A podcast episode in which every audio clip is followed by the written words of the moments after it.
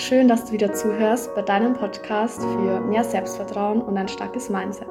Mein Name ist Johanna, ich bin Studentin und Mindful Coach und begleite Schüler und Studenten und alle, die sich ebenfalls danach fühlen, dabei mehr Selbstvertrauen und ein positives und starkes Mindset zu entwickeln. Hallo, schön, dass du wieder mit dabei bist und zuhörst. Herzlich willkommen zur Facts-Folge für diesen Monat. Jeden Monat gibt es ja zu einem bestimmten Thema eine Facts-Folge. Können wir mal ganz kurz festhalten, wie schnell die Zeit vergangen ist, dass jetzt schon wieder November ist? Crazy. Und das Thema diesen Monat kannst du ja mal kurz erraten durch den folgenden Satz. Wir treffen täglich rund 20.000 Entscheidungen, die meisten blitzschnell und unbewusst. Ja, also wirst du es dir wahrscheinlich schon denken können, um welches Thema es diesen Monat geht. Wie geht es dir mit Entscheidungen? Fallen sie dir leicht, schwer? Ich kenne es sehr gut. Ich kann mich nicht entscheiden. Das fängt schon beim Essen gehen an. Was esse ich? Könnt auch gerne mir da mal schreiben oder unter die Folge posten, wenn ihr damit relaten könnt, dass euch das auch manchmal so schwer fällt. Vor allem, wenn man so eine riesige Auswahl an verschiedenen Sachen hat, die man essen kann. Aber warum fällt einem eigentlich das so schwer? Ein Grund dafür ist, dass eine große Anzahl an Wahl Wahlmöglichkeiten, ne, bezogen jetzt auf eine Essenskarte zum Beispiel auch, dass es so ist, dass das die Auswahl sehr erschweren kann. Denn je größer die Auswahl, desto schwieriger die Entscheidung. Und in der Psychologie nennt man das den sogenannten Choice Overload Effekt. Aber warum ist das so? Ist es nicht eigentlich gut, wenn wir viele Möglichkeiten haben und die bestmögliche für uns aussuchen können? Nein, weil wenn wir zu viele Optionen haben, verbraucht es sehr viele kognitive Ressourcen, weil man ja zwischen den einzelnen Optionen hin und her überlegen muss, die vergleichen muss. Und je mehr Optionen man miteinander vergleichen muss, desto mehr Ressourcen muss man dafür aufwenden. Und das gehört eben zu diesem Choice Overload Effekt, beziehungsweise das besagt dieser Effekt. Generell gibt es aber in der Psychologie bezüglich Entscheidungen den Paradox of Choice. Warum das Paradox heißt, dazu komme ich gleich noch. Und zu diesem Paradox of Choice gehören zwei verschiedene Effekte. Und zwar einmal der Choice Overload Effekt, den ich ja gerade schon genannt habe, und zum anderen aber auch der More is Better Effekt. Und dieser Effekt stützt sich auf eine Metastudie, ähm, das ist eine Studie, die quasi mehrere Studien zusammenfasst. Insgesamt 50 Studien, die zu Entscheidungen getroffen wurden, beziehungsweise wo eben Entscheidungen sich angeschaut haben. Und diese Metastudie hat bestätigt, dass je mehr Wahlmöglichkeiten wir haben, desto bessere Entscheidungen treffen wir, weil wir dann eben das Gefühl haben, dass wir die Freiheit haben, das zu wählen, was man möchte, was zu einem am besten passt, dass einem die Welt offen steht. Aber die Studie hat auch genau das Gegenteil oder genau andersrum eben das bestätigt, dass je mehr Wahlmöglichkeiten man hat, desto anstrengender ist es für uns. Wann greift jetzt was? Also wann greift jetzt der More is Better Effekt und wann der Choice Overload Effekt?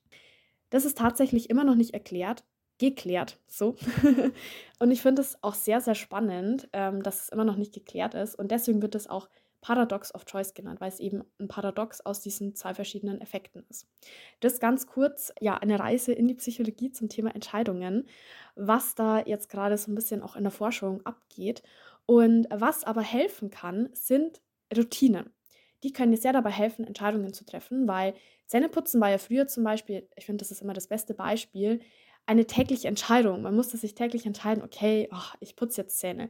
Ich kann mich noch mega gut ähm, ja, als Kind daran erinnern, das hat einen schon auch oft genervt, wenn man dann das noch machen musste. Und mittlerweile ist es aber eigentlich gar keine Entscheidung mehr, sondern man macht das automatisch. Es ist zur Routine geworden. Und man muss keine Energie mehr dafür aufwenden, dass man die Entscheidung trifft, okay, ich mache das jetzt, weil es eben automatisch passiert. Und deswegen werden auch weniger kognitive Ressourcen ähm, da verwendet. Und deswegen sind Routinen eben so toll, weil die dir dabei helfen können, deine kognitiven Ressourcen zu sparen. Aber was auch dabei helfen kann, Entscheidungen zu treffen, sind sogenannte Heuristiken. Und damit kommen wir auch wieder sehr in die psychologische Richtung. Denn in der Psychologie sind Heuristiken sogenannte Faustregeln, die uns helfen, bei knapper Zeit oder wenn man wenig Infos hat, eine Entscheidung zu treffen. Heuristiken können zum Beispiel sein, ich nehme jetzt das billigste Essen oder ich nehme das Essen, wo ich sicher weiß, dass es mir schmeckt, weil ich es schon oft gegessen habe oder ich nehme das unbekannteste Essen. Das sind so Heuristiken, so Faustregeln, die man sich quasi setzt, wenn man jetzt zum Beispiel bezogen eben auf Essen gehen, zum Essen geht. Insgesamt gibt es zwei Arten von Entscheidungen. Also es gibt leichte Entscheidungen und die werden häufig durch diese Heuristiken getroffen. Das sind einfach Faustregeln, wie ich schon genannt habe, aber auch so individuell bewährte Entscheidungsregeln. Also mit denen sind wir schon immer gut gefahren, ähm, haben wir schon immer gute Entscheidungen getroffen, sind eben vor allem auch durch Erfahrungen entstanden. Und nach schlechten Erfahrungen haben wir die dann korrigiert. Und dann haben wir einfach generell gute Erfahrungen damit gemacht und deswegen handeln wir danach. Und können eben damit auch unsere kognitiven Ressourcen sparen. Dann gibt es aber auch schwere Entscheidungen. Zum Beispiel, was ziehe ich jetzt an für ein Forschungsgespräch oder die Entscheidung, soll ich jetzt ein Studium anfangen oder soll ich eine Ausbildung machen oder soll ich ein Studium beenden, soll ich es weitermachen. Und dazu haben wir keine gelernten Entscheidungsmuster, weil wir ja zum Beispiel noch nie ein Studium dann angefangen haben oder noch nie ein Studium beendet haben. Oder ähm, wenn es zum Beispiel auch dein erstes Vorstellungsgespräch ist, wenn du natürlich schon ganz viele hattest, dann kann sich dann natürlich auch schon so ein bisschen eine Routine dann entwickelt haben. Aber schwere Entscheidungen sind dann, wenn man eben keine Erfahrungswerte hat, weil man eben eine bestimmte Entscheidung noch gar nicht getroffen hat oder treffen musste. Also immer wenn eine Entscheidung neu ist und komplex und man intensiv bewusst über den richtigen Weg nachdenken muss, ist die Entscheidung schwer und es gibt diese zwei Systementscheidungen. Was ist mit zwei Systementscheidungen gemeint? Das ist einfach eben, dass man wirklich bewusst darüber nachdenken muss. Weil bei den leichten Entscheidungen haben wir nicht meistens das, dass man nochmal bewusst darüber nachdenkt, sondern man handelt einfach. Wenn du übrigens noch näher dich einlesen möchtest zu Heuristiken, die sind nämlich sehr, sehr spannend. Es gibt nämlich auch nochmal wiederum verschiedene Arten von Heuristiken. Da gehe ich jetzt aber hier in der Podcast-Folge nicht, nicht näher drauf ein, weil das den Rahmen sprengen würde. Kannst du gerne in meinen Shownotes vorbeischauen. Da habe ich dir eine tolle Website verlinkt, die die verschiedenen Arten von den Heuristiken sehr simpel erklärt. Was dir jetzt auch bei Entscheidungen helfen kann, ist, auf deine Intuition zu vertrauen. Das ist auch eine Erkenntnis, die ich hatte ähm, als ich das Buch von Christian Bischoff gelesen habe, Bewusstheit. Da ging es nämlich auch um die Intuition. Die Intuition ist unser Bauchgehirn und ist eine sehr, sehr intelligente Instanz. Und die ist sogar dem logisch-rationalen Denken überlegen. Aber warum Bauchgehirn? Also in der Entwicklungsgeschichte hat sich das sogenannte Reptiliengehirn ausgebildet, das unsere Reflexe steuert. Wenn du jetzt zum Beispiel an die Steinzeit denkst, da mussten wir zum Beispiel in der Savanne von einem Raubtier fliehen und konnten jetzt nicht lange drüber nachdenken, ob jetzt Flucht oder Finte die richtige Reaktion ist. Wir mussten echt schnell sein, viel schneller als das langsam denkende Großhirn. Und da hat eben dieses Reptiliengehirn dann ähm, gearbeitet und ist zum Einsatz gekommen, denn das arbeitet bis heute unbewusst und blitzschnell. Das ist sehr schlau. Das hat sich nämlich aus den Lebenssituationen unserer frühesten Vorfahren entwickelt und funktioniert automatisch über unser Nervensystem. Und das Nervensystem hat tatsächlich im Bauch ein starkes Geflecht und deswegen kann man eben auch so ein bisschen sagen, dass die Intuition quasi ähm, ja so ein Bauchgehirn ist. Und es denkt eben viel schneller als unser Großhirn. Bevor, wir, bevor du zum Nachdenken zu einem Entschluss kommst, weiß es deine Intuition eigentlich bereits. Beispiel, wenn du jetzt zum Beispiel an ein Ziel denkst und dich in das Ziel hineinfühlst und dir sicher bist, dass du das erreichen kannst, dann bist du auch bereit dafür, das umzusetzen, was nötig ist und eben auch für den Erfolg. Wenn du jetzt aber an ein Ziel denkst und da kommen eher so negative Gedanken hoch, Zweifel hoch, dann ist das Ziel vielleicht gerade im Moment noch eine Nummer zu groß für dich. Ein paar negative Gefühle oder Anspannung ist nicht schlimm, das ist sogar eher gut, denn das erhöht deine Konzentration. Aber wenn es dich jetzt gerade noch übermannt, dann zeigt dir deine Intuition da auch gerade noch, hey, das muss übrigens nicht heißen, dass du das Ziel nie erreichen kannst, aber vielleicht, ist gerade im Moment noch ein bisschen zu groß und du darfst dir vielleicht ein kleineres Ziel setzen. Zum Beispiel, wenn du ähm, an das Thema Weltreise denkst und dich das total überwältigt, dann kannst du auch erstmal einen kleineren Schritt machen und dir einfach mal nur einen anderen Kontinent anschauen oder mal ein anderes Land, wo du noch nie warst. Das meine ich jetzt eben mit kleinen Schritten. Michael Pussler, der an der Fresenius Hochschule unter anderem das Modul Entscheidungspsychologie unterrichtet, sagt, dass es bei schweren Entscheidungen helfen kann, sich Rat zu suchen bei Entscheidungserfahrenen. Und das kennst du bestimmt auch, dass du dir wirklich, wenn du eine schwere Entscheidung triffst oder treffen musst, schon mal Rat bei jemandem geholt hast, der da vielleicht ein bisschen mehr Ahnung hat oder dem du da auch vertraust. Und wenn niemand gefunden werden kann, dann empfiehlt er, eine Entscheidungsarchitektur zu bilden. Dazu gehört zum einen, sich zu überlegen, okay, was ist jetzt relevant? Welche Mittel bzw. Ressourcen können eingesetzt werden? Mit welchen Auswirkungen ist zu rechnen? Wie effizient werden die Maßnahmen sein? Und welche Konsequenzen bzw. Empfehlungen für einen Lös Lösungsweg resultieren daraus. Also das hilft so ein bisschen einfach den Überblick zu behalten über die Entscheidung. Und ich wollte dir jetzt noch ein paar Tipps mitgeben, die dir dabei helfen können, damit du leichter Entscheidungen treffen kannst. Der erste Tipp ist, dass du dir Zeit lässt und in Ruhe entscheidest. Denn es ist so, dass bei Stress, also Entscheidungen, die unter Stress getroffen werden, meist Heuristiken greifen, also diese Faustregel, weil wir nicht viel Zeit haben, darüber bewusst nachzudenken. Und Das ist natürlich nicht immer schlecht, weil Heuristiken basieren ja auf deinen Erfahrungen.